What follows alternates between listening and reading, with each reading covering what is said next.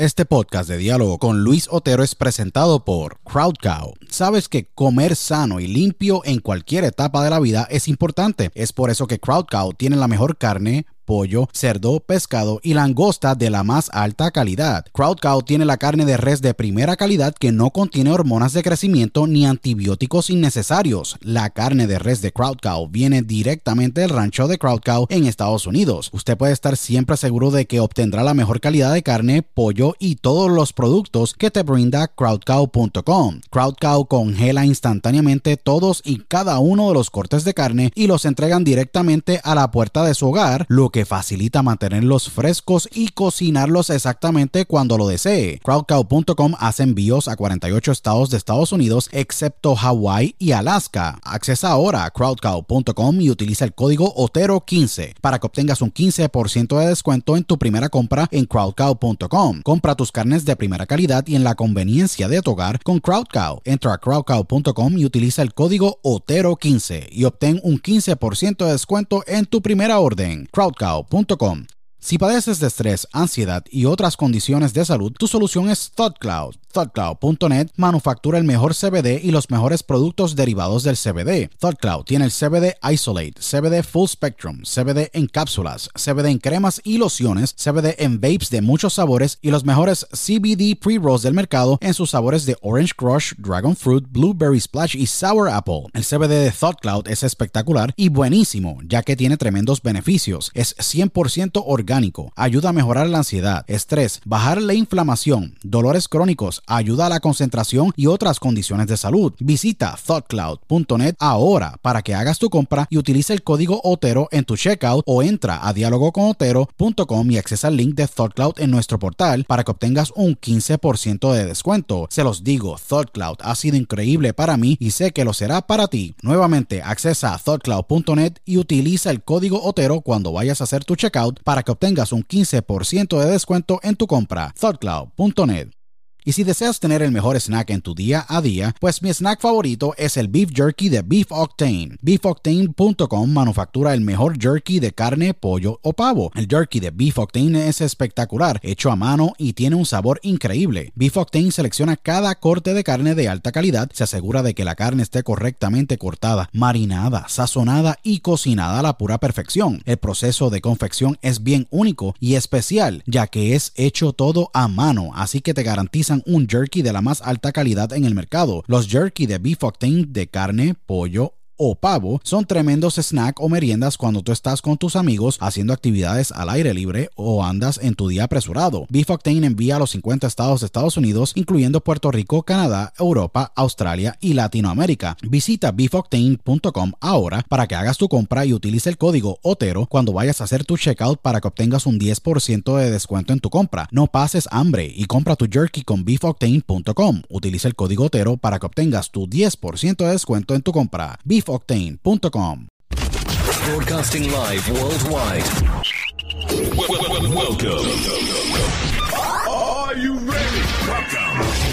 Señoras y señores, welcome a Diálogo con Luis Otero.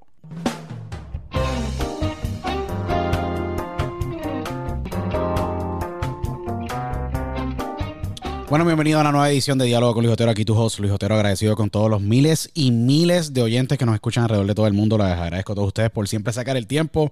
Síganos en todas las redes sociales, arroba THE de Luis Otero, diálogo con Otero.com, para que vayan al website y escuchen el podcast. Más de 29 plataformas alrededor del mundo, iHeartRadio.com, el iHeartRadio app, Tuning Radio app, Stitcher, app, eh, Spotify, Apple. Vayan a Apple y escriban su review. Eh, les agradezco a todos los miles que nos están escuchando. Audacy, vayan a Audacy también. Eh, tremenda plataforma. se la sugiero.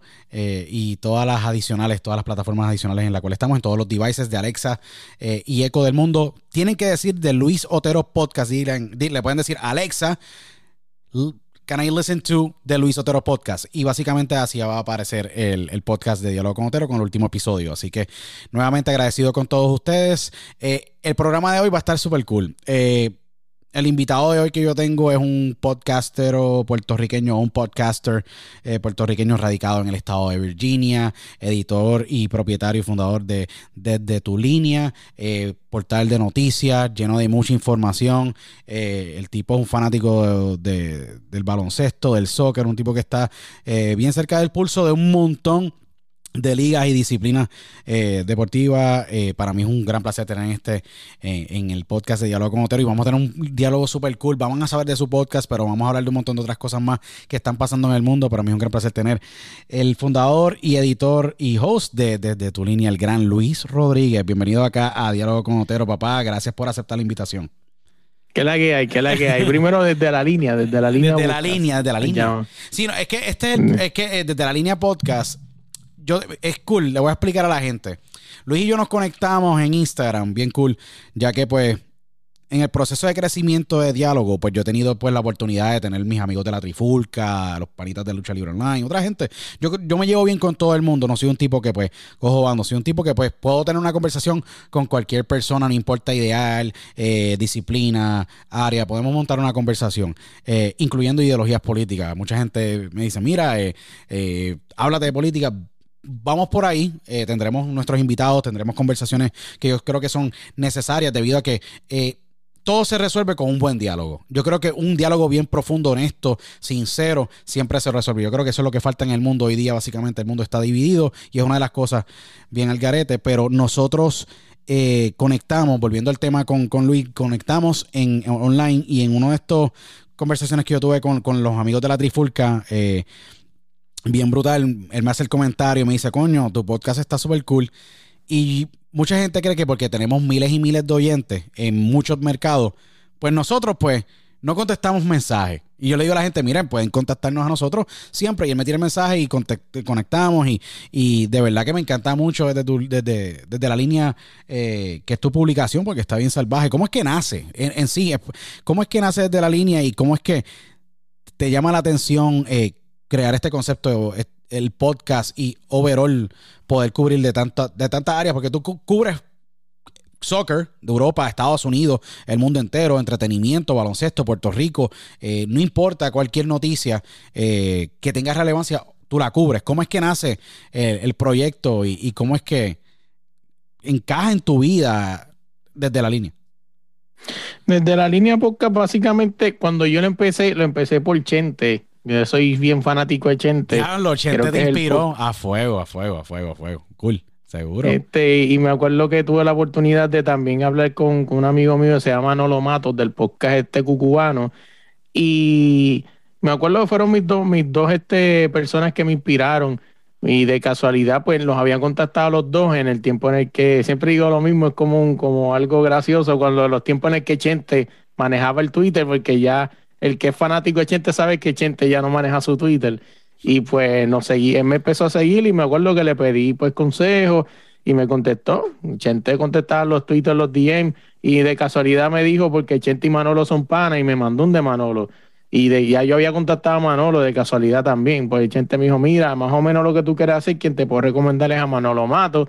Escríbele que él más o menos tiene el concepto de lo que tú tienes, que es así, pues videollamada y todo eso. Y, y mano, y, y, y, pues fue así. Me acuerdo que siempre digo una anécdota graciosa que le digo a Manolo Mato, mira qué micrófono me recomienda. Me dice, pues en este tiempo no existía este que estoy usando hoy en día, que es un Shure MV7.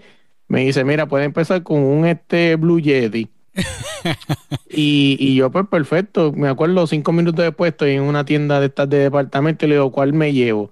Y yo pienso que eh, a eso, esa anécdota, siempre la tengo presente, pues yo creo que de ahí para acá yo me gané el respeto de toda esta gente. Pues dijeron, no, este tipo va para adelante. Y si no va para adelante, es un loco que va a dejar 200 pesos pegados y va a guardar el micrófono.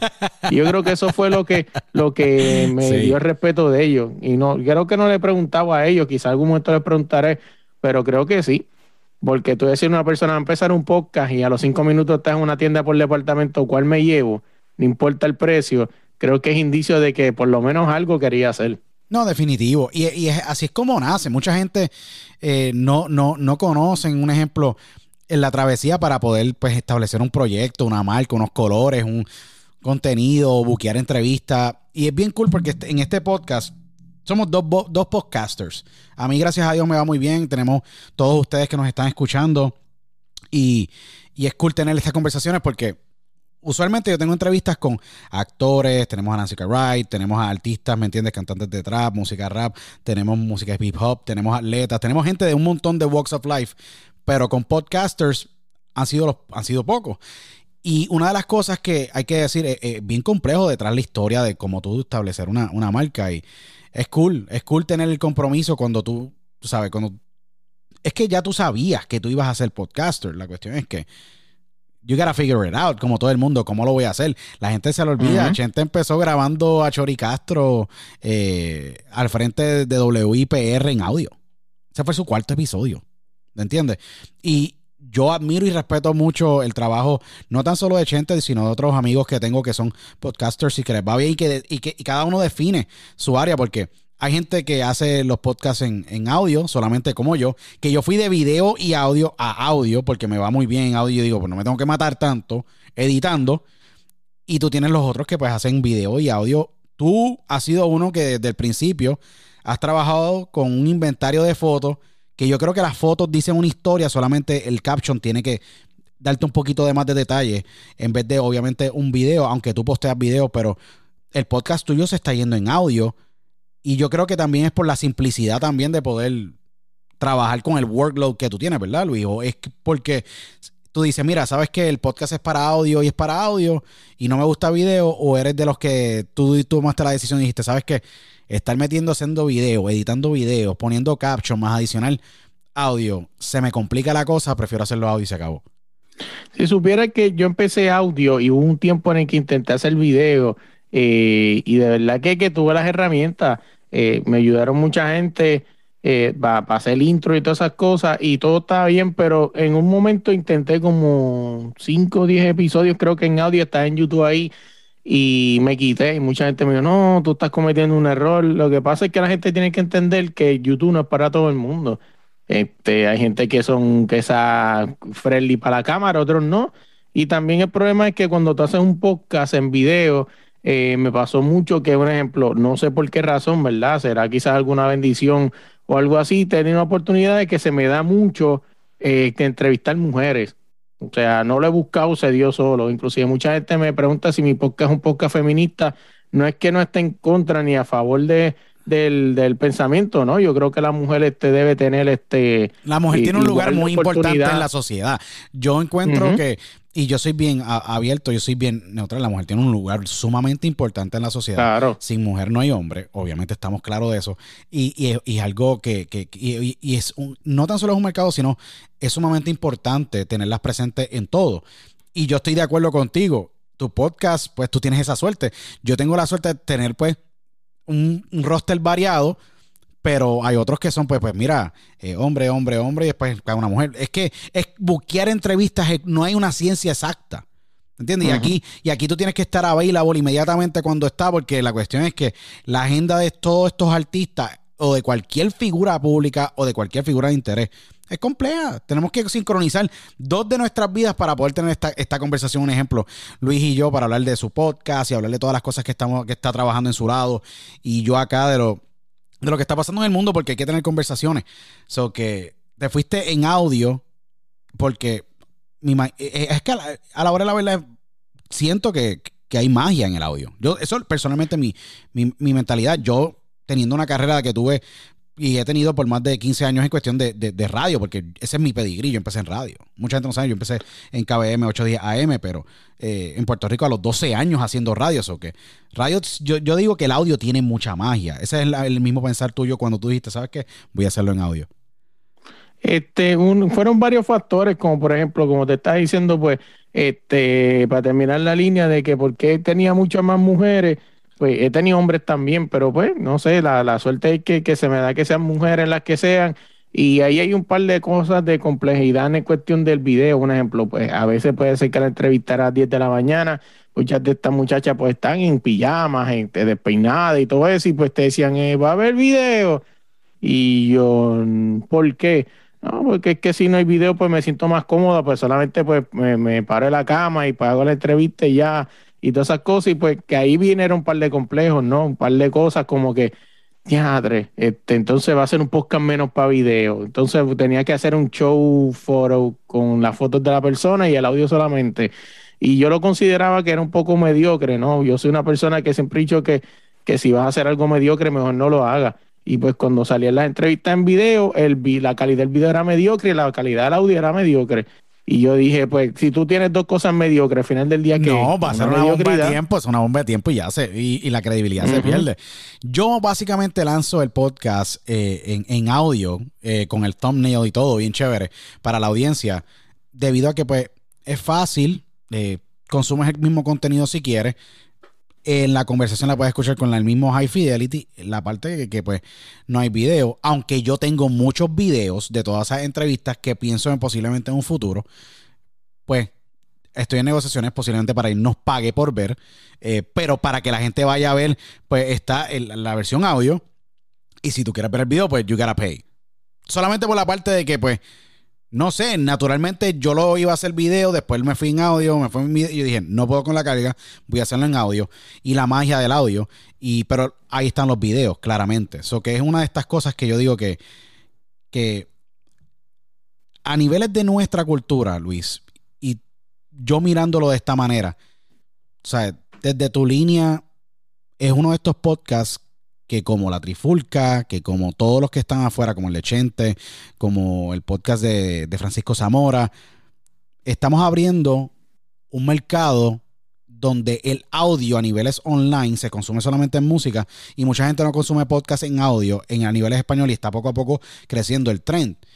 ¿Tú en algún momento pensaste que se te iba a hacer difícil adquirir audiencia en audio y a veces dijiste, mira, mejor no hago el podcast y me enfoco como portal eh, de noticias y dejo el podcast porque tengo dudas del mercado. ¿Te pasó? Porque a mí en un principio, yo cuando me hicieron el acercamiento, yo, yo estaba embarrado, yo dije, ¿quién rayos va a quererme escuchar? No, fíjate, eh, yo nunca he tenido dudas del podcast en esa área del audio. Este, como te dije, más fue en el tiempo del video por la calidad y por eso preferí volver a audio porque dije, este, entonces, como te está diciendo, si tiene un video mediocre y un audio mediocre, pues es mediocre. si no, por ley. Pues entonces, pues preferí volver entonces a la high definition del, del, audio ya. Y por eso terminé saliendo el video. Y además de que el audio, pues, era el que me generaba más descargas, ¿no? Yo creo que fue una falta de respeto en su momento a las personas que están solamente audio porque le estabas quitando fidelidad y high quality al audio por intentar hacer algo en video que no estaba resultando. Yo te entiendo completamente. Yo te entiendo, por eso es que a veces yo, yo miro, a veces yo miro los podcasts y los observo, miro audio y video y obviamente el que tiene la combinación y tiene el, workforce y el time, mira, go ahead and be my guest. Obviamente es un long road y, requiere, es bien work heavy, pero yo siento que eh, el audio se, el, audio ahora mismo está creciendo y el audio que eh, llegó para quedarse desde que pues la radio llegó. Es el medio más efectivo, íntimo y íntimo que existe en el mundo. Y mucha gente no cree que la, radio no es íntima, pero en la radio la puede estar, estás tú en la cabina, un ejemplo, está el locutor de radio y está el oyente, pueden ver, uno pueden ver mucho, pero es íntima porque cada reacción va a ser única. Es al igual como la televisión. Lo único que es a través de audio que te, nosotros técnicamente te tenemos que dar a ti, eh, como yo le digo a la gente, a, nuestros oyentes, yo te doy televisión por los oídos. Y, eso es un arte. Cuando tú empezaste a entrevistar y tener personas como Yaire y Usabra, ¿me entiendes? del gran, eh, siempre, los si no me equivoco, del podcast de, de, de Acetaminofén, Acetaminofén, si no me equivoco, tremendo comediante, un tipo, un duro. Eh, tú ¿Cómo te empezaste a preparar para tener esos, esos diálogos y esas conversaciones, teniendo en cuenta que la televisión iba a ser el oído del usuario desde tu línea, eh, moving forward? Porque tú ahora se lo ibas a dar en dos: fotos, videos de lo que estabas cubriendo y contenido exclusivo con el podcast. Fíjate, yo, este, el problema siempre va a ser que cuando estás entrevistando este, esta persona, por ejemplo, pues eh, pues muchas de estas personas quizás sean famosas, pero no hay mucho de ellos en las redes sociales, pues entonces básicamente con el tiempo y las experiencias, fui descubriendo que la mejor manera de hacer una entrevista es tener un guion, ¿no? Unas preguntas clave que sean las que te saquen del boquete, porque al final del día, pues van a haber gente que sí vas a encontrar la historia de ellos y pues puedes leer y traerle anécdotas y todo eso, pero van a haber gente que han hecho muchas cosas, pero la gente no, no ha querido escribirle ellos, no existe un Wikipedia, no existe nada y por eso cuando tú escuchas el podcast desde la línea te das de cuenta que hay unas preguntas clave que siempre van a estar ahí. Y, por, y fue la forma en la que yo me siento cómodo. Es como mi, mi, mi ruta de atrasar. Por eso es que cuando llego a esas preguntas, pues sí, obviamente las preguntas siempre van a ser las mismas. Obviamente son diferentes contestaciones. Y si pues hay información, pues vas a encontrar anécdotas que quizá hable con ellos. Pero la forma en la que me preparé para ellos, pues muchas veces, muchas veces de ellos soy fanático, otras veces pues los conocí en el camino, otros los conocí en el mismo podcast. Pero es lo que te digo, de verdad que, que es algo que, que, que está brutal. Y, y, otra cosa que no, no sé si la tienes ahí, pero me, me interesa decirte que el podcast cuando yo lo empecé, eh, lo empecé porque quería tener como la canción Un Millón de Amigos. O sea, yo decía, oh, si yo tengo un podcast, voy a poder tener un millón de amigos. Quizás. Y, y pues Eso con el tiempo me di cabrón. cuenta que quizás un poco decepcionante porque me acuerdo que en algún momento, y es una anécdota que me marcó siempre para mí, para, para siempre, yo, pues, todas estas entrevistas las he hecho en Skype y todo eso, y he tenido la oportunidad de entrevistar varias personas en face to face. Y una de ellas fue Jennifer Salinas, una boceadora de Bolivia. Seguro. Este, también tuvo en ese atlón y todo eso. Y, y tuve la oportunidad de ir a verla y me acuerdo que ella me dijo algo que me marcó siempre para siempre. Me dijo, Luis, tú tienes que entender que desde la línea podcast es un medio. Y pues sí, vas a entrevistar y aquí la estamos pasando nice, pero este, no te lo puedes coger personal. Tienes que entender que no todo el mundo va a ser tu amigo y no mucha gente va a, a- a- valorarte, ¿no? Porque pues, al final del día tú eres un medio. Y es como ella me decía, tú y yo nos cae, tú me caes súper bien, yo te di la oportunidad de entrar a mi casa, que nadie lo ha hecho, de conocer a mi familia, a mis hijos, que nadie nunca lo ha hecho. Y pues sí, qué nice, pero tú y yo nunca vamos a poder ser amigos porque yo no puedo salir un día contigo a una discoteca y quizás este eh, hacer algo este extremo porque tengo el miedo de que mañana yo aparezca en primera plana. Y yo dije, wow, o sea, me cambió la perspectiva de pensar en eso. No, es interesante. Y yo creo que hay, ha habido muchas situaciones así. eh, y lo podemos hablar grandemente, donde pues el medio sí, puedes hablar, conocer, conocen, se dan la mano, pero a la hora de la verdad, cuando uno es medio, uno es la línea neutral en la sociedad, que hoy día, y lo digo abiertamente, no existe casi nada, porque está parcializada la prensa overall. ¿Sabes? Sea de izquierda con CNN y con MSNBC, todos estos posibles medios de comunicación, como, y estas son expresiones mías que quede claro, lo dejo aquí abiertamente, claro, este es mi espacio. Acá MSNBC y todas estas, como tú tienes los derechos de Fox, y está parcializado, eh, y, no, y, y no tengo nada en contra, porque soy de centro derecha, pero soy un tipo que me gusta, no me gusta que me estén filtrando y me digan qué es lo bueno y qué es lo malo. Yo tengo que tener criterio propio y poder decir, mira, ¿sabes qué? Eh, wow, esta fue la noticia, esta fue la noticia. No me la añadas un sazón, ¿me entiendes? Que no estaba en la noticia. Que ese es el punto que hoy día, Luis, nosotros como podcast nos hemos convertido en el refugio y en la fuente neutral y muchas veces hasta con mayor credibilidad en la vida de los seres humanos que impactamos a través de tu medio, yo mi medio, acá en diálogo, eh, de noticias o de, o de información o de, o de entretenimiento de esos sitios que ya la gente ya no cree, que son parte de la fractura social en la que vivimos. Que yo creo que, eh, tú sabes, desde la línea diálogo, el podcast de Chente, eh, el podcast de Francisco, el, pro- el podcast de Joe Rogan, el podcast de Mark Maron, todos estos podcasts tenemos un lugar muy importante, no tan solo de contenido por información, a- debido a la situación actual de la prensa. ¿Tú estás de acuerdo con esas en, en esa en, en ese pensar? Porque yo pienso que, yo te voy a hablar claro, yo confío más en las noticias que tú posteas que en muchos medios que son grandísimos debido a que pues hay agendas detrás de cada artículo, de cada línea, de cada análisis, de cada opinión. No, y fíjate, y es como tú dices, este, siempre va a haber una, una línea, ¿no? Que, que va este, a llevar la persona. Yo, tú me dices eso, y primero que todo, que gracias, de verdad, por la confianza. Y segundo, que, que es así. O sea, yo en mi caso es de la línea así. Yo no voy, nunca voy a chiquitear algo, nunca voy a decir, oh, medalla de plata con sabor a oro, no, caballo, es una medalla de plata, se acabó. como pasar los medios en Puerto Rico, ¿verdad? Y, pues yo puedo entender que quizás a lo mejor la medalla de plata fue luchada, pero sigue siendo una medalla de plata. Y, y yo creo que en esa parte eh, ahí tienen un poco de razón, ¿no? Cuando decían que la prensa en Puerto Rico le gusta chiquitear los, los logros. Y como un, ejemplo es ese, o sea, una medalla de plata con sabor a oro, ¿no? Eso no existe. Eso, tu, tu medalla de plata y se acabó. Sí, y, yo creo que eso da tremendo paso el tema, uno de los temas que yo quería hablar contigo, que es la situación del Comité Olímpico de Puerto Rico. Y lo vamos a hablar aquí en Arroz y Habichuela, bien claro, sin pelos en la lengua, y el que le guste, que le guste, el que no, pues lamentablemente esta es nuestra opinión y como vemos las cosas, porque yo creo que aquí hay un problema muy serio.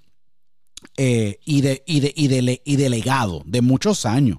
¿sabe? Lo, el Comité Olímpico de Puerto Rico recibe, actualmente estábamos hablando previo antes de entrar en este mayor, maravilloso diálogo que tengo con, con, Luis Rodríguez desde la línea, sobre la situación desde el Comité Olímpico de Puerto Rico eh, y la manera en que operan y los atletas y cómo tratan los atletas y cómo es que básicamente la delegación de Puerto Rico, con a puras penas apoyo del Comité Olímpico, porque es la verdad, estos atletas hacen maravillas. Empezando con la gran ganadora de medalla de oro, eh, Yasmín Camacho Quinn, eh, que en medios de Puerto Rico, eh, pues se habló claramente de que Yasmín Camacho Quinn representó a Puerto Rico, obviamente de corazón, porque ella quería representar a Puerto Rico cuando podía representar a Estados Unidos y la hace más puertorriqueña que mucho, y lo digo abiertamente pero el Comité Olímpico de Puerto Rico no la tenía en la nómina, no le dieron ni un centavo en entrenamiento. Técnicamente, Yasmín Camacho Quinn tuvo que invertir de su tiempo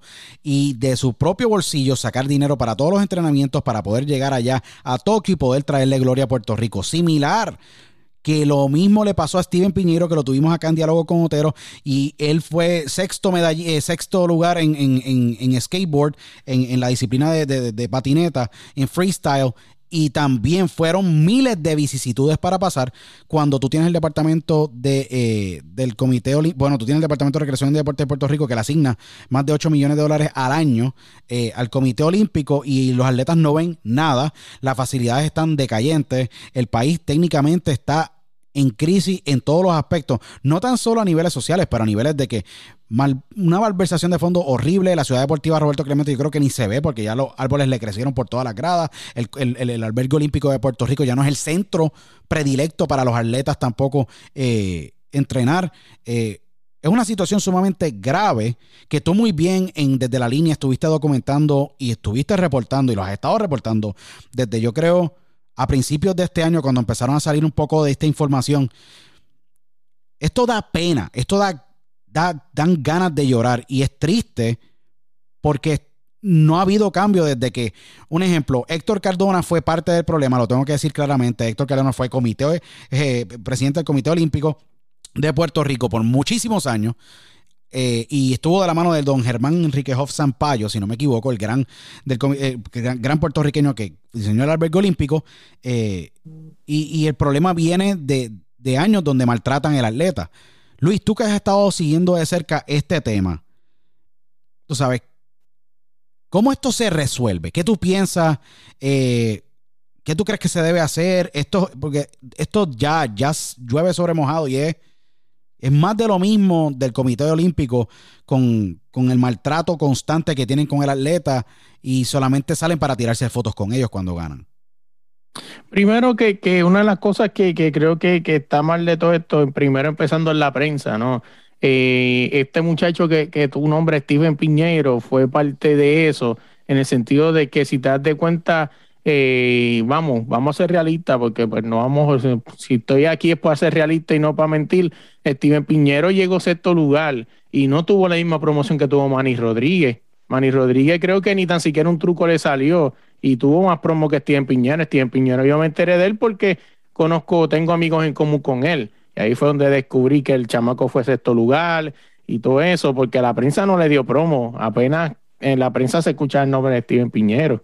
Yo es que, un ejemplo, es que la prensa también es parte del problema. O sea, el Comité Olímpico y es que yo creo que el país también, por ser tan pequeño, el Comité Olímpico siempre ha ganado y ha, y ha tratado de comprar fuera, o sea, a puerta cerrada influencia, vamos a hablar claro. Eh, y lo digo de manera de que pues an- van allá atrás y dicen, mira, necesito esta promo, vamos a trabajar esto, todo lo demás. Perfecto, ¿qué pasa? El, el- el medio no puede, no puede fiscalizar. ¿Qué pasa? Tú como medio de comunicación, tú estás reportando si tienes los derechos y todo lo demás, pero ¿qué pasa? Si tú tienes los derechos para transmitir, tú no puedes fiscalizar, obviamente, eh, la, la delegación, porque tú eres un cheerleader, ¿me entiendes? En el proceso. ¿Qué pasa? Eh, se, se- se- se fiscaliza, ¿me entiendes? La, la- la- eh, la situación. Si el medio tiene claro de que le dice, mira, sí, te estoy comprando todos los derechos, pero te voy a fiscalizar si las cosas salen mal. Entonces, aquí hay que tener una línea que esa es la parte de la prensa que ya ha dejado de existir ese trabajo, porque los temas de- del comité no son de importancia en Puerto Rico. No van con la agenda. No, y tú dices, tú dices eso y, es claro, inclusive cuando yo empecé a reportar lo de lo del comité, me, que es algo que, que, que lo descubrí también en, en su momento y también un- una que una muchacha que está con nosotros en el podcast, además de Audi, que es Bill Jean-Pierre, eh, me lo dijo, cuando tú empiezas a reportar van a empezar a llegarte gente que ellos mandan a, a ridiculizarte, a tratar de chiquitearte y todas esas cosas, y así pasó. Y, y ellos mandan, la federación manda gente a chiquitearte, a decir que tú estás loco, como a tratar de, menospreciar tu post. Y así es. Y otra cosa que también la gente tiene de fuera de perspectiva es que muchos de estos, muchos de estos deportistas eh, hacen todo esto teniendo un trabajo, además de, de, de- de entrenar. Seguro, no son este, no son deportistas a tiempo completo. Eh, ¿Qué otra cosa más? Eh, así es, inclusive yo he tenido deportistas que, que en su momento cuando iban camino a Tokio, ¿no? Y, y tenían que, que, que cubrirse los chavos. Eh, me acuerdo haber tenido una deportista que, pues, verdad, no digo los nombres quizás por No, por y, no, no, por y- y- no- y es correcto mantenerlos en el, anonima- en el anonimato porque tenerlos en el anonimato los protege eh, y lo que queremos es que no queremos que ningún atleta se afecte, sino que o sea, aquí lo que hay que hacer es justo. Si se asigna una cantidad de 8 millones de dólares o X cantidad que de verdad vaya al propósito que es destinado a ese dinero. Sea, en Puerto Rico Claro. la gente construye sin pensar en el mantenimiento. El natatorio de San Juan, ¿cuántos años no estuvo perdido? Siendo un, un- un- una, tú sabes, una, una- un, un venue de natación y una facilidad para practicar natación de las más altas que hubo en el Caribe y lo dejaron perder, ahora lo volvieron a restaurar. O sea, no se puede vivir restaurando, ¿me entiendes? Se tiene que vivir, ok, vamos a presupuestar, vamos a correr esto bien, pero ¿qué pasa? El, el país, y lo tengo que decir claramente, tiene un problema bien serio. Siempre están allí en el Capitolio los, básicamente los, legisladores, senadores de Puerto Rico, del cuerpo legislativo, PNP, PIB, PPD, los que sean, y básicamente se pasan creando leyes y no saben ejecutar ni una, porque el, problema de Puerto Rico es que todas las leyes son, el problema es en la ejecución. ¿Y qué pasa? Tú no puedes meter más leyes en Puerto Rico. En Puerto Rico ya hay demasiadas leyes por cada cosa, es muy, está sobre regulado. ¿Y qué pasa? Crea incompetencia. ¿Y qué pasa? El gobierno, como es incompetente, le pasa la carga de incompetencia que tiene al pueblo de Puerto Rico, e igual que pasa el Comité Olímpico con todas las incompetencias que como eh, ente tiene, porque el Comité Olímpico de Puerto Rico tiene un montón de debilidades e incompetencias. Esas incompetencias se la pasan a esos atletas que son padres, madres de familia, full time job, que tienen un trabajo completo, eh, a tiempo completo, se tienen que joder entrenando también fuera de hora. Y no es justo que el Comité Olímpico de no contribuir en sí y de estar siendo una, una de estas ineficiencias en el proceso y uno de estos ineficientes en el proceso y uno de, de- de- de- de estos obstáculos en el proceso no debería tener crédito ninguno de artista que, que- de, atleta, disculpa, que eh, participa en las Olimpiadas o que le trae gloria al país, porque lamentablemente son tan ineficientes e incapaces que lo que hacen es afectar más la reputación del comité, que ya no ya ni sirve, y el que el atleta no encuentre ningún tipo de esperanza en ente que lo vaya a apoyar para una olimpiada. O sea, es sumamente triste. ¿Cuál es tu pensar? No, así es. Y, y algo que se me quedaba de ahorita es que mucha gente está viendo estas muchachas, ¿no? Las dos olímpicas, el equipo femenino de Puerto Rico. Y si tú supieras que esas muchachas antes de, entrenar, eh, es algo que se supo bajo grano, esas muchachas llegaron a entrenar en una cancha de barrio. Wow. Este, y, es algo que, se quedó por, por debajo de, la, de, la, de, la, de las redes, ¿no? Y sí, esas muchachas que hoy en día veneran y, y de esto llegaron a practicar en una cancha de barrio en algún lugar porque no había cancha para ella, no había facilidades para ella. Eh, no recibieron el dinero como si fuera este un equipo masculino, ¿no? Le cortaron los fondos. Eh, también algo que se supo, que también se quedó por debajo de las redes, fue que eh, cuando tú miraste Tokio, eh, habían un montón de prensa allá y tú dices, pero ¿y por qué una delegación pequeña lleva tanta prensa? como te digo, mucha gente lo decía en las redes, y se quedó más como un chisme, pero yo, yo estoy casi seguro que es cierto que llegaron a bajar hasta doctores, ¿no? De la delegación por meter prensa en, eh, a llevar para allá. Y es como nosotros decimos, ¿por qué una federación de Puerto Rico tiene que llevar tanta prensa para hacer nada? Porque muchas de esa prensa hacía lo que podíamos haber hecho tú y yo desde casa. ¿Por qué no llevaste mejor un periodista y que el periodista le enviara la foto por email y ya, y la muchacha lo hacía? Pues mucha de esa prensa no, hizo gran cosa desde allá. No, para nada. Lo que fueron básicamente un ente de cobertura así de nuestros atletas, pero es que ese es el detalle. ¿Dónde están las prioridades? Y el problema es que ya lo que se iba, yo digo lo siguiente, posiblemente me equivoque y la gente estará en desacuerdo conmigo, pero lo voy a decir. El periodo de fe en que el televidente fanático, el ciudadano le tenía a la prensa, ya lo perdió.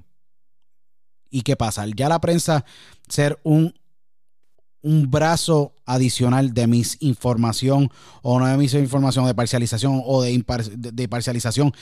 Y hoy día en no tener un ente neutral que, que, hable de estos temas y de que, pues, en vez de cuestionar las cosas que no ve bien, lo que hace es aplaudirla, pues ahí es que tú tienes un problema serio donde tú dices, ¿cómo, cómo esto cambia. Si básicamente, yo te aseguro a ti que lo más seguro el Comité Olímpico tuvo que gastar una gran porción, no tengo un número exacto, de dinero y presupuesto para viajar todos los reporteros habidos y por haber de Puerto Rico para cubrir Tokio, para poder decir, nos fue súper bien, espectacular, vamos a buscar más dinero de lo que nos asigna la famosa eh, resolución conjunta de 182 firmada en el año 2013 bajo la administración de, García Padilla, que lo que establece en ese, en ese momento es que el Comité Olímpico de Puerto Rico eh, le va a dar un, organismo de 8 millones de dólares exactamente.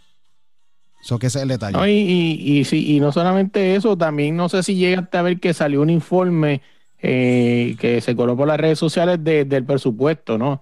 De, cuánto se gastó en, eso y llegó, creo que hay un momento con un chef, creo que como 9 mil dólares, un chef se llegó y cosas así, tú dices, pero ¿qué, qué, qué cocinera este chef? ¿De diamante?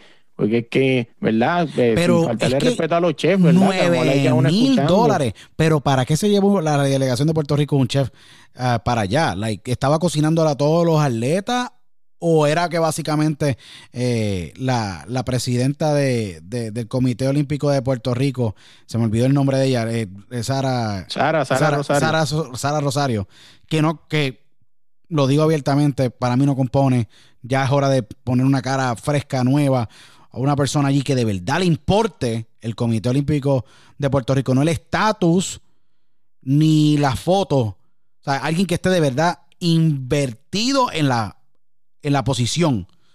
Ya, ya llueve sobre mojado. Sara tiene que salir. Y, la pregunta es: ¿de qué, para qué ese chef estaba allá? Era que. No, no solamente eso, que tú ves a las Olimpiadas y los ves que, existen comedores. O sea, que hemos visto las Olimpiadas, hemos visto fotos de gente como Manu Ginobili, eh, Luis Escola, sentándose en los comedores a comer, Luca Donchis, porque ellos tienen un comedor exactamente ahí. Me imagino que quizás con algunas comidas internacionales, pues que quizás no me imagino que, que no para cubrir a todo el mundo, pero imagino quizás una comida internacional que cualquiera puede comer. Es que yo no sé, yo lo que creo es que es que el problema viene de más arriba. ¿Sabes cuál es el problema? El problema es que todo el mundo que llega a una posición como la que tiene Sara y la que tiene cualquier persona, yo, yo creo que llega a un punto de que si no los fiscalizan, no los investigan, eh, pues viene, van a decir, ¿sabes qué? No vamos a investigar, vamos a seguir votando a los chavos. Los chavos no son míos. Esa es la mentalidad que lo más seguro ellos tienen. Los chavos no son Así míos. es. Los chavos no son míos. ¿Y qué pasa? Con chavos ajenos cualquiera hace fiesta. Y eso es lo que pasa. Por eso es que yo abiertamente siempre he dicho, yo estoy en contra del comunismo, socialismo y todo lo demás. ¿Por qué? Y todo ese tipo de ideología, porque el marxismo, todo, yo estoy en contra de esa. ¿Por qué? Porque a la hora de la verdad afecta, afecta grandemente eh, la sociedad y no te da la libertad como ser humano de tu poder saber dónde, dónde gastar tu dinero y, to- y elegir qué pasa. El gobierno hace las cosas ya mal. El Comité Olímpico hace las cosas ya mal. El gobierno sabemos que es incompetente ante todo. Yo digo a este punto, ¿sabe? Lo- o sea, la gente sabe ya que los gobiernos no sirven. El mundo lo que falta es que básicamente abola todos estos gobiernos y, busquemos una manera de estructurar esto mejor porque a la hora de la verdad, es- ¿sabe?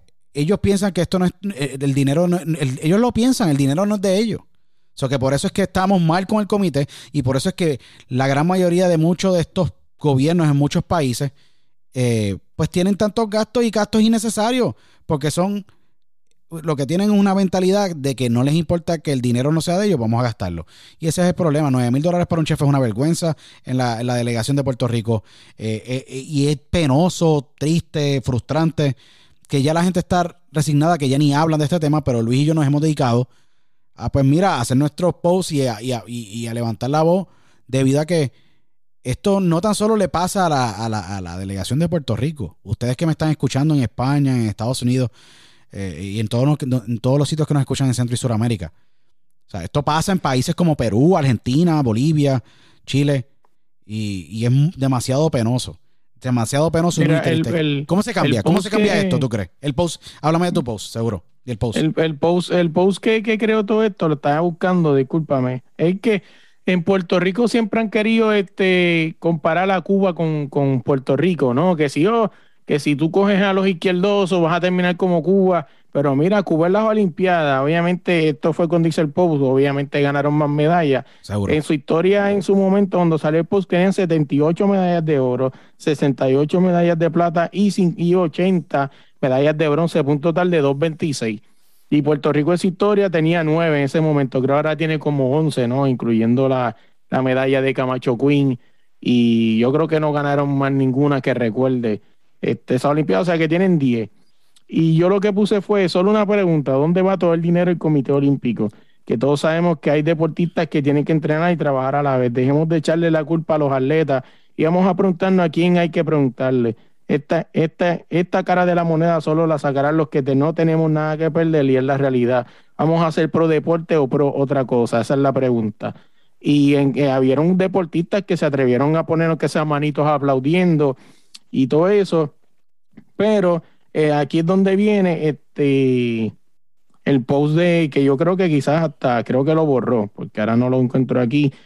El post, porque Bill Jampier le contestó, pero creo que, que, que ah, aquí está. Eh, déjame poner los, los comentarios completos. Eh, Sacha Costa me contesta, fíjate, creo que tuve esa conversación contigo cuando fui invitada a tu segmento cibernético. O sea, ya nada más de ahí empezando ya te está chiquiteando el podcast. Pues tú ya puedes puesto tu podcast, no, segmento cibernético. O sea, yo siento que ya ahí te está menospreciando y dice, sería genial que tomaras el tiempo, que, que sería genial que tomaras en serio la invitación a educarte. En el proceso de investigar por falta de información no has estado, pero sí para buscarla y seguidores de eso, te, eso se te respeta. Básicamente por ahí va la línea. Y, y es como te digo, Eso después fue- de eso el tiempo me eso- dio la razón. Eso fue un- un- un- un- una respuesta un poquito. Básicamente poniéndote en- para tratar de ponerte en una posición incómoda. Definitivamente.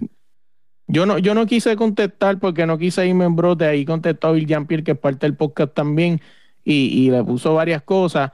Y de verdad que, que es algo que, que, que es triste, de verdad, ¿no? Porque, pues, obviamente esa gente trabajan para el equipo y tienen que hacerlo. Y quizás, pues, eso es lo que hay. Pero de verdad que, que a mí me parece triste eso de los deportistas. Y de verdad que, que, que yo les solto, ¿verdad? Si hay un deportista que está escuchando esto y se quiere sentar con nosotros, contigo, Zumba. o conmigo, Que zumbe pa' que acá. lo haga. que zumbe para acá y hablamos, tenemos una conversación honesta, abierta, de puros facts, no mentiremos, vamos a hablar bien claro. Eh, o sea, la información que yo estoy utilizando y citando aquí eh, es de agencia de noticias FE.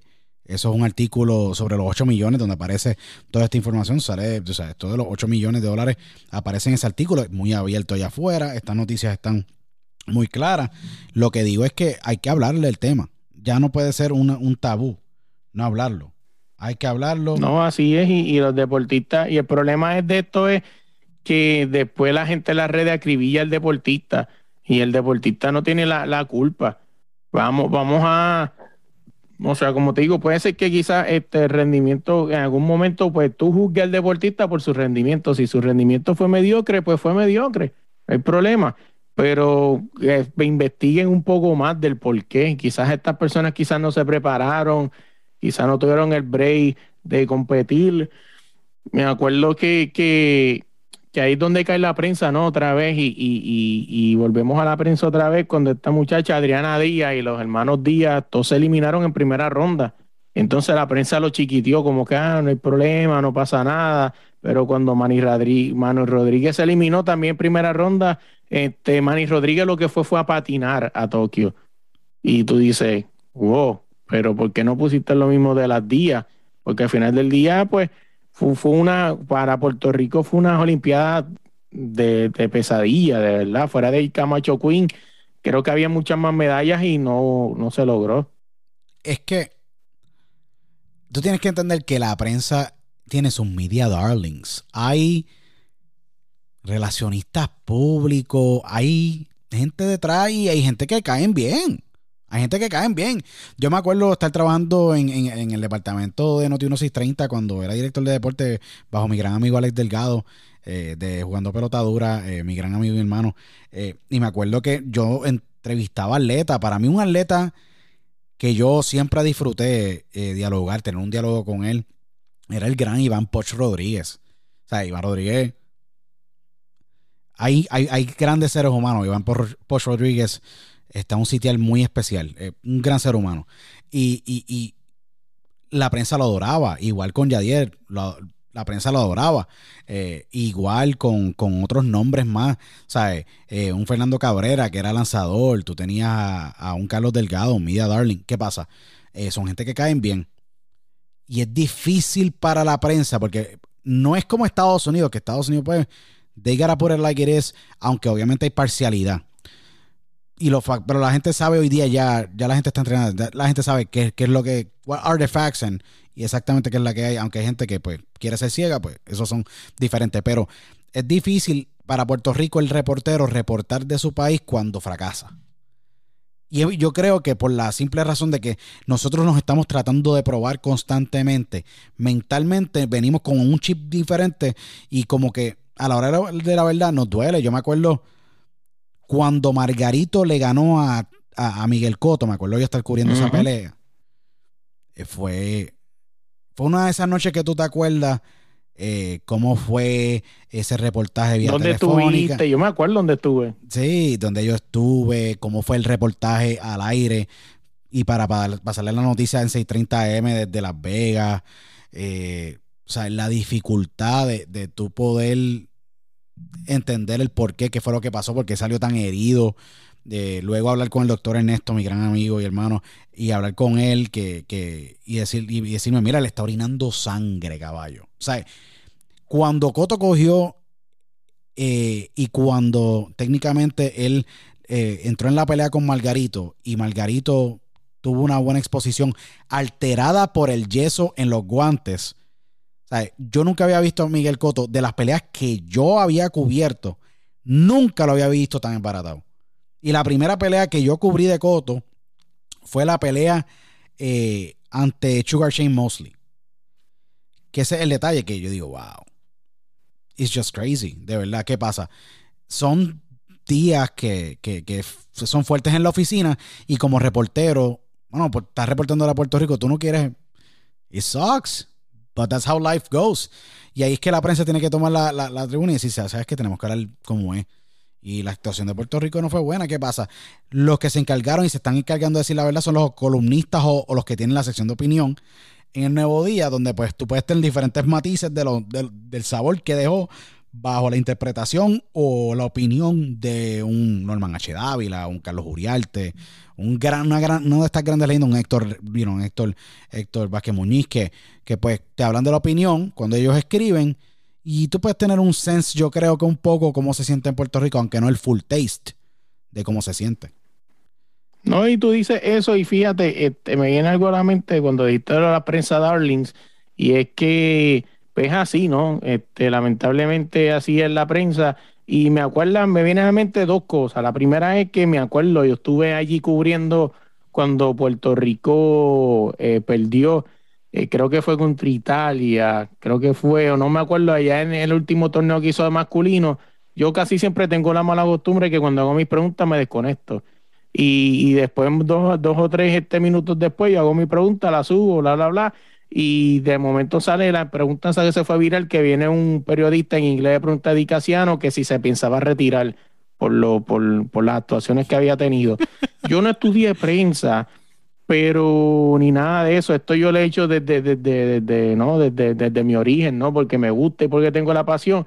Pero mi, mi, las personas que me dieron este, que fueron mis mentores, ¿no? Cuando me decidí meter en esto, hacer preguntas en conferencias de prensa, me dijeron que tú tienes que ser empático y como carajo, ¿verdad? Perdón la expresión, tú le preguntas a alguien en una derrota que si piensa retirarse. Yo creo que es algo un poco estúpido y la respuesta de dedicación no fue esa. Eso es una pregunta estúpida, no la voy a contestar. Y se acabó. Es que Eddie siempre ha sido claro, controversial obviamente, pero es edicaciano, como Rolando Rutuniel, como el gran profesor, mi gran amigo, el gran eh, G. Padilla, eh, que está allá del filtro que está radicado en la Florida, hey, son tipos controversiales. Y you cannot take face value, ¿me entiendes? Muchas de las cosas que dicen son tipos controversiales. Hello, son tipos competitivos. Y decirle a un edicaciano de retirarse es como que es fuerte. Es un tipo competitivo. Digan lo que digan, mira, hay que respetar a Edicaciano, no importa lo que haya hecho. Igual Rolando, igual que todos estos nombres. estar en una posición de esa, de esa responsabilidad, de esa presión, técnicamente yo creo que haciéndolo por el amor, en cierta parte muchísimo, a su patria y al deporte, porque yo no creo que el Comité Olímpico le esté dando muchísimo. O sea, no le esté pagando millones de dólares o cientos de miles que yo tenga entendido. No, tengo esa información. Pero eh, hay que tener pantalones para estar en esa, en esa silla. Y no tan solo esa parte. Recibir la crítica de Puerto Rico, porque el puertorriqueño te critica pero te critica por todo. O sea, overall. y no es que estamos criticando aquí de mala manera y, básicamente la situación eh, mirando de, una, manera muy negativa, ¿me entiendes? Lo que está pasando. Eh, lo, estoy lo estamos mirando como una situación de que se tiene que arreglar porque no puede haber algo negativo ya con el Comité Olímpico porque el Comité Olímpico ya le falló a todos estos atletas y tiene que, tiene que responder y aquí se tienen que atender los problemas y si no se hablan, ¿dónde lo vamos dónde se va a hablar? Los medios seculares no lo están haciendo, pues lo vamos a hacer acá en nuestros propios medios y en los que se unan en el proceso, que hay varios que se han, que han, se han expresado, porque a la hora de la verdad ya, ya cansa, tú sabes, ya cansa. No, así es. Y, fíjate, y el otro punto que tenía de lo de la prensa Darling, y quizás aquí me va a caer chinche, y me busca ahí desde la línea boca, primero me siguen y después pues me escriben lo que quieran escribirme. Eh, Creo que lo de la Prince Darling, a una de las carreras que siempre he pensado que le afectó demasiado fue la carrera de Miguel Coto.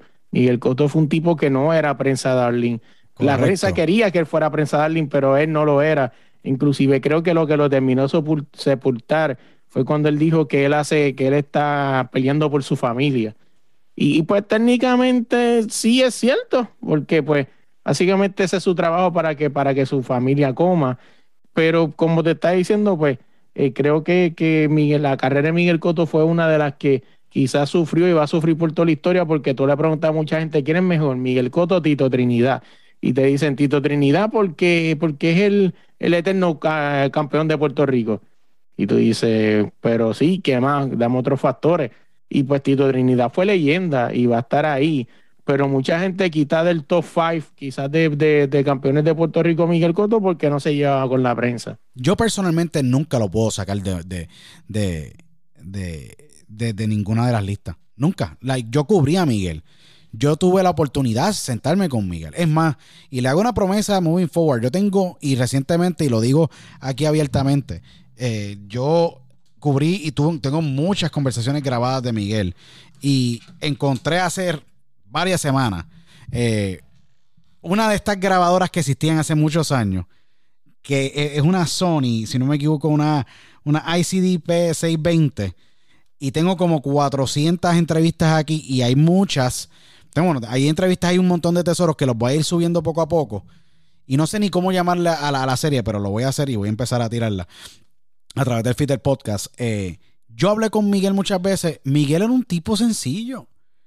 Miguel era un tipo que podía tener un diálogo, era un tipo serio, un tipo enfocado, un tipo que lo que le importaba era su familia.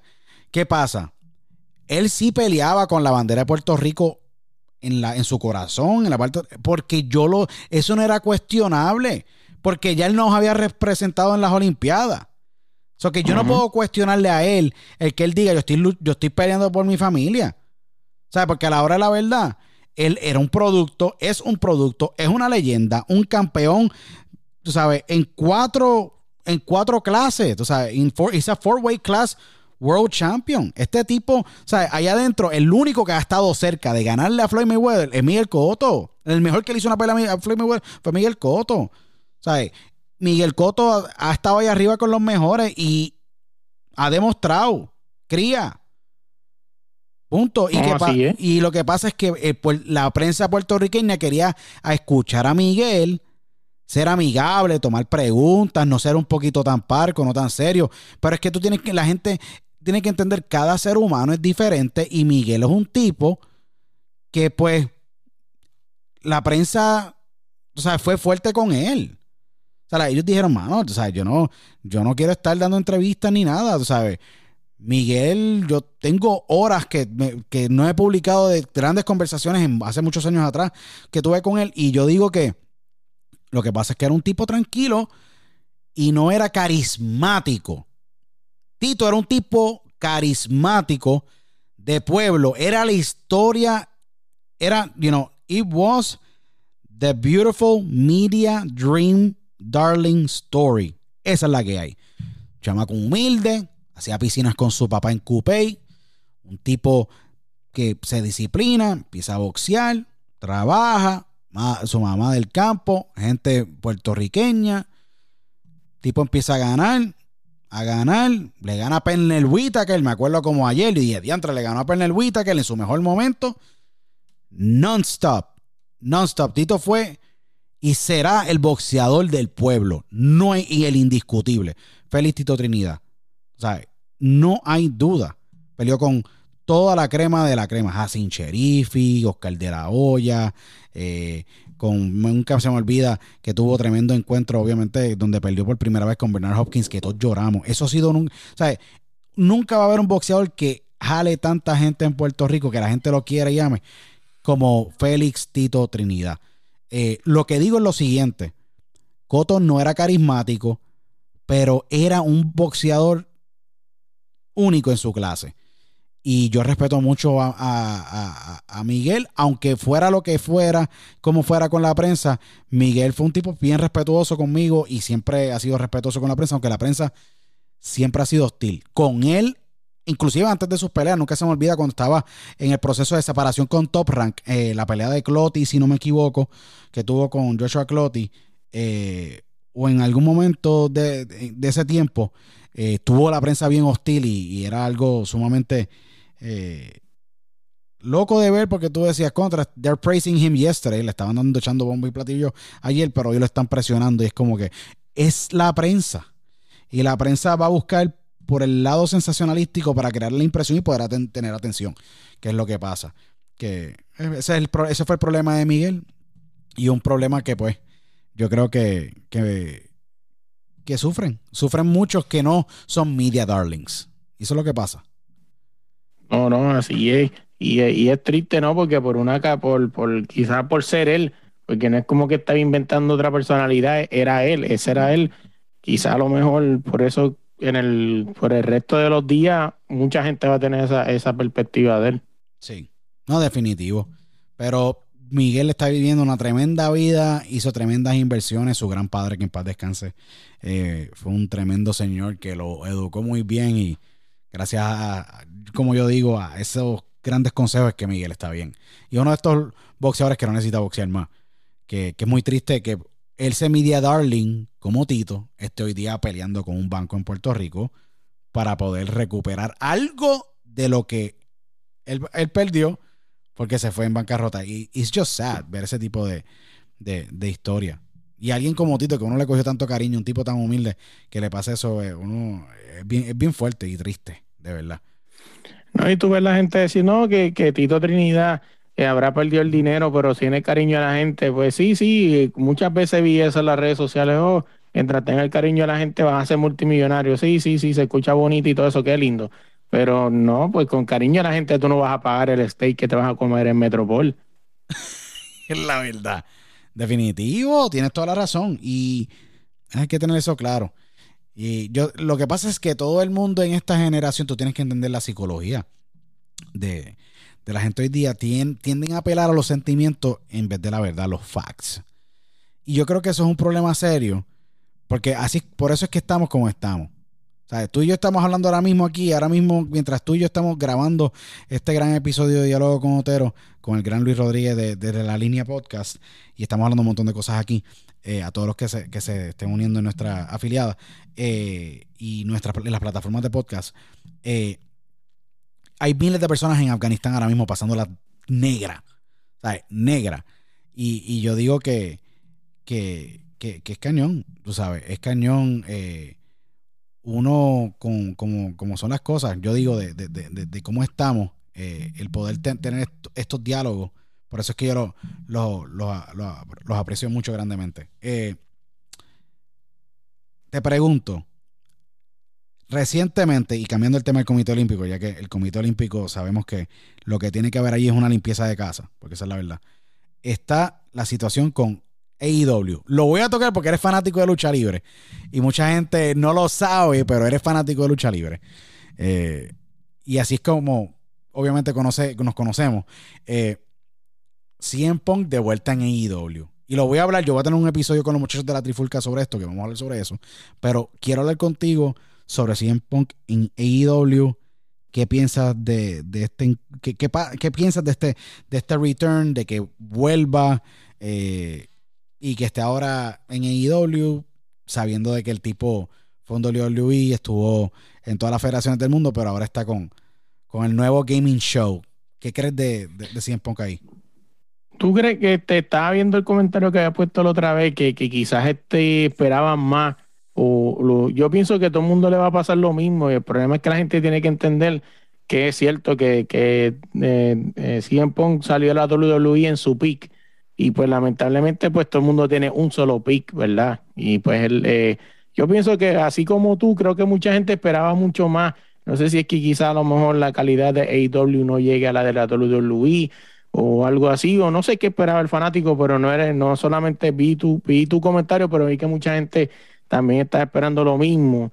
Algo que me pareció curioso que vi que puso CM Punk o que dijo en una entrevista que él como que habla de su carrera y habla en una cierta fecha y de la cierta fecha para allá como que es como que lo obvia, como que como que di entender como que como que el tiempo en WWE como que no lo cuenta, como que él dice yo me retiro en tal tiempo y yo creo que, que cosas como que obviamente pues quizás no hablar de WWE porque salió bien mal de ahí. Y todo eso hay que verlo a ver cómo, cómo lucha, ¿no? Porque pues realmente lo que entró fue como que eh, la presentación y todo eso, pero yo creo que, que, que AEW ha hecho las cosas bien, pero como que allá tiene como que buscar otra manera, porque básicamente para los fanáticos y todo, de AEW se ha convertido como, como, como este revive muertos de la WWE, como que, oh, estas personas que la WWE es ahí y los cojo yo. Y, ¿verdad? No sé, que este, quizás lo que piensan los fanáticos, pero yo creo que ya AEW debe pensar como que y hacer algo como que sea de ellos Yo Porque creo que básicamente yo, yo, y yo estoy contigo completamente, completamente en el pensamiento. Y les voy a explicar a ustedes por qué. CM Punk se retira en el pic de su carrera, ante todo lo que habló en el famoso episodio del podcast de Col Cabana, y obviamente la situación con la WWE, el hostil en aquel entonces, etcétera. El tipo se retira, dice que nunca, nunca, nunca, nunca va a luchar. De la nada, obviamente, no de la nada, se sabían ya hace cuatro semanas ya, porque los spoilers ya estaban corriendo y ahí cuando hay spoilers se jode todo. No como unos regresos a veces que yo digo, wow, ok. Todavía el kayfabe me encantaría, obviamente, en muchos aspectos. Pues se liquea que AEW contrata a CM Punk. Efectivamente, hacen la salida, hacen los teasers, bla, bla, bla. Sale CM Punk en Chicago, en su hometown, donde él radica actualmente con su esposa, eh, April Mendes, si no me equivoco, AJ Lee. Eh, pues el regreso a AEW de CM Punk, pues bombos y platillos en AEW, pero personalmente, para mí, él se fue en su pick, técnicamente traicionó el negocio, aunque puede cualquier persona decirle, no, mira, a la hora de la verdad, eh, se, se fue traicionó el negocio, él no demostró pasión por el negocio, porque mira que hay un montón de luchadores que yo he visto que han pasado vicisitudes y se han mantenido bien apasionados a lo que es la línea de work, perfecto, se fue a hacer MMA, CM Punk, un desastre, no sirvió para nada, sus presentaciones en la UFC, Dina White no piensa volver a hacer más negocio, fue un desastre, dos peleas, un desastre, ni generó voz alguno, tú sabes, se vio sumamente débil. Eh, y todo este tiempo estuvo pues actuando y haciendo cosas y colaboraciones y todo lo demás. Y económicamente le estaba súper bien. Yo digo que él viene a, en su última corrida, definitivamente, eh, a tratar de ayudar a quien pueda ayudar en el proceso para levantar eh, esos talentos. No sé, no me acuerdo con quién es que se va a estar enfrentando próximamente, pero creo que se va, se va a estar enfrentando en Punk eh, próximamente. No sé cuál es la persona con quien se va a estar enfrentando, pero te puedo, les puedo decir a ustedes exactamente eh, con, quién será, eh, porque estoy aquí viendo ahora mismo la, la, la, info. Creo que se va a estar enfrentando a Sammy. No, no sé si es Sammy. ¿Tú tienes la información? Eh, Sammy Guevara. No, fíjate, no. Sí, pero se va a estar enfrentando. Él, él, tiene una lucha, etcétera. Yo personalmente encuentro que Punk le falta mucho físicamente para, obviamente, fortalecer. No lo vi fuerte. Eh, lo vi bastante. Bueno, siempre ha sido, no ha sido un luchador muy, muy heavy. Eh, pero él no se ve bien físicamente. Yo lo vi bastante eh, flaco. tiene que demostrar muchísimo. Yo siento que AEW está entrando nuevamente en, la fórmula WCW, que la fórmula WCW te puede ayudar hasta cierto punto después de eso. Si tú no tienes buena escritura y contratas a un Vince ruso de la vida, te cagas en tu madre te jodiste, técnicamente, porque es la verdad. Eh, que hay que tener, tienen que tener mucho cuidado con el writing. Siento personalmente, esto son opiniones mías, mucha gente me dirá, no, tú estás loco, pero eh, AEW tiene que empezar a desarrollar estrellas. Ahí lo que hay que ha desarrollado él eh, Tony Khan y AEW son para mí, le ha dado un foro espectacular a Sammy Guevara, un foro brutal a Darby Allen, un breakout star, Darby Allen, técnicamente para mí Darby, Allen es un breakout star. Le ha dado tremendo, eh, revivió a Cash Wheeler y, los que eran Cash, sí, Cash Wheeler y Hardwood. Eh, le han dado tremendo aire a Jack Swagger. Eh, ¿sabes? Lo que fue Jack Swagger, eh, Jake Hager hoy día, ¿sabes? Le han dado vida un montón, pero yo creo que tienen que, construir más porque le hace falta, le hace falta deep. El roster le falta deep y no hay mucho latino tampoco. Tienes a Pentacero Miedo, a Rey Phoenix, sí. Tienes a un Ángel Fashion por ahí dando cantazos que puede ser tremendo luchador en, en, el main roster si lo trabajan bien. Al igual Davidson, Mark Davidson, hay un montón de, ahí están los Colón por ahí, no sé por qué no los han contratado. Yo creo que los Colón pueden ser revividos de una buena manera y pueden contribuir muchísimo al negocio allí. No ha pasado.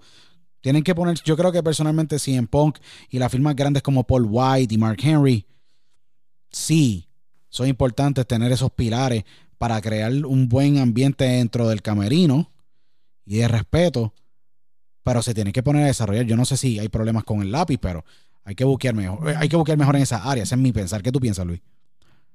No, no, así es, de verdad que, que, que sí, es lo que tú dices, no hubo, no hay mucha representación latina allí. Eh, también ahora este, mucha gente quizás lo va a pensar porque esto que pasó con Willy Urbina hace par de meses atrás, también eso quizás le dio un sazón eh, mm, a los latinos malos, ¿no? Porque pues Willy Urbina es un tipo que, que la gente dirá, oh, eh, ¿quién es Willy Urbina? Quizás tú no lo conoces, pero el tipo estaba en un montón de sitios a nivel mundial. No, Willy, es una persona, mira, todos cometemos errores, etcétera. También hay una cultura canceladora allá afuera, lo digo abiertamente. Eh, yo lo que voy a decir es lo siguiente: Willy es una persona íntegra, es una persona, un tremendo ser humano. mi hermano, lo quiero mucho, eh, él escucha este podcast y se lo dejo saber siempre.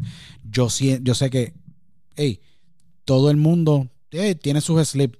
No era para tan gran big deal, pero pues, así son las cosas de la vida. Pero Willy es mi amigo y yo lo quiero mucho y él, y él lo sabe. Y yo lo digo abiertamente porque, eh, sí, ¿sabes? Yo creo que es un punto muy importante que tú traes. Yo creo que AEW tiene espacio para los latinos. Creo que es una demográfica sumamente importante. Nadie la está atacando. WWE no le queda a nadie latino, casi. La WWE no tiene nadie. AEW no tiene a nadie. ¿Quién tú crees que está en el mercado que pudiera entrar allá adentro? Porque ahora la WWE perdió a Adam Cole. Ha perdido a todo el mundo. Está perdiendo a todo el mundo. It's just crazy. Yo nunca pensé que esto iba a volver a pasar, pero está pasando. Y los libros eh, están abiertos en la WWE. Si viene uno con un cheque de un par de billones de dólares, están dispuestos a escucharte. Eso fue lo que dijo Nick Khan la semana pasada. No, así es. Y, fíjate, en, en, en AW Latino, ¿quién está? Está esta gente Santana y, y Ortiz, ¿no? Ah, no, los monstruos, la LIX, olvídate. Brutal. O sea, que, que están, que están, están brutales. Y pues, eh, en NWO creo que está este, este Mecha Wolf, ¿no? También, seguro, en NWA, en NWA. NWA. Sí, no, Mecha Wolf y Mecha Wolf es duro, mano, en verdad. Mr. 450 Hamed, Mecha, Mecha Wolf es un tipo experimentado, puede ser un técnico, un hardcore, un high flyer, un, ¿sabes? un tipo muy experimentado. Yo creo que Mecha Wolf merece estar en la WWE. Hace rato lo tenían que haber filmado posiblemente la lesión que tuvo en su rodilla o en su pie lo afectó mucho en esa firma cuando estaba haciendo, o en esa posible oportunidad de filmar, cuando estaba haciendo ese dark match que hizo con Mustafa Ali eh, en Chicago. Y, le, arruinó esa oportunidad. Yo creo que la vida fue bien injusta con, con Mecha Wolf, pero Mecha Wolf es un tremendo luchador. Un gran luchador. Y creo que hay muy pocos como él. Y más que salió de Puerto Rico, le, es súper cool verlo a él triunfar. De verdad que sí. No, no, así mismo es. Este, de verdad que, es algo que, veremos a ver qué pasa con los latinos en, la, lucha libre, porque en verdad al final del día eh, ya, la, esas compañías no ven a nadie como boricua, ¿no? Es como tener un latino para que, para que la gente lo como que se identifique con ellos, pues si no lo tiene, entonces hay mucha gente que son bien apasionada y quizás no ver a alguien, un, un latino allí, quizás pierdan el mercado. Yo creo que si nadie atiende el mercado latino, no sé qué va a pasar. No sé qué va a pasar. De verdad no sé qué va a pasar. Eh, el mundo está pasando por muchos cambios, así yo lo digo. Eh, el mundo está pasando por un montón de, tiempos difíciles. Eh, y, estamos viéndolo. Y tiempos interesantes también. Lo estamos viendo en los negocios, EIW con esta presencia. Vemos ahora mismo cómo, cómo fueron estas Olimpiadas, no tan solo para Puerto Rico, sino pues eh, para, pues, tú sabes, todo, todo el mundo que está viviendo. Eh, pero lo que digo es que eh, ha sido un diálogo espectacular y que espero que se vuelva a repetir. Luis, de verdad, vamos a tener estos diálogos más frecuentes desde la línea. Búsquenlo en Instagram. Próximo el próximo programa puede estar lleno de un montón de otros temas, pero este es el primero de muchos. Luis, ¿Con qué mensaje quieres que eh, nuestra audiencia hoy se vaya de este episodio contigo? Eh, tira, lo, plugueala desde la línea, déjame y básicamente déjale saber a todo el mundo que está escuchando eh, que pueden esperar desde la línea y, mano, los micrófonos son tuyos. Mano, primero que todo, gracias de verdad. Este, por el factor tiempo quizás se nos quedaron un par de temas, pero creo que sepan que, que Luis va a estar allá desde la línea y vamos a hablar de otros temas súper diferentes que tengo ya seteados para hablar allá, así que tienen que estar pendientes de ese podcast. A nosotros busquen cualquier plataforma de podcast aquí donde está escuchando Luis Otero, poner desde la línea podcast, estoy casi seguro que va a aparecer. Seguro. Eh, siempre suscríbete y comparte el podcast. También búscanos en, en Instagram con desde la línea podcast también allí para que estés al día con las noticias. Este, mano, ¿con qué mensaje lo puedo dejar? Que no sean, no sean injustos con los deportistas. Eh, tienen que ver siempre más allá de lo que está pasando y yo también he sido, que los he criticado también, claro que sí, porque porque voy a decir que no.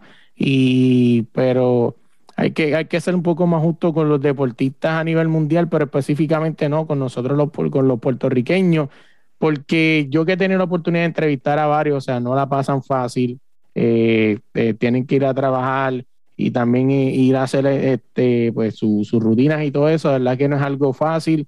Yo con el mensaje que los dejo es que, mano, eh, ya sea con Luis Otero, con cualquier podcast que usted escuche, dejarle el feedback. Tú no sabes qué tan importante para nosotros si supiera, y me voy a abrir aquí y este, voy a ser sincero, no saben cuántas veces quizá uno quizás quiera quitarse y cuando abres ese Facebook o ese Instagram y dice, coño, síguele metiendo, qué bueno lo que hace, ese es el segundo aire. Eh, no, tengan, no tengan miedo, o sea, que queremos que, eh, queremos que cambiar ese pensar que el, no sé si el latino en general lo tiene, pero el borico así, de dejar saber que coño, esto está bueno.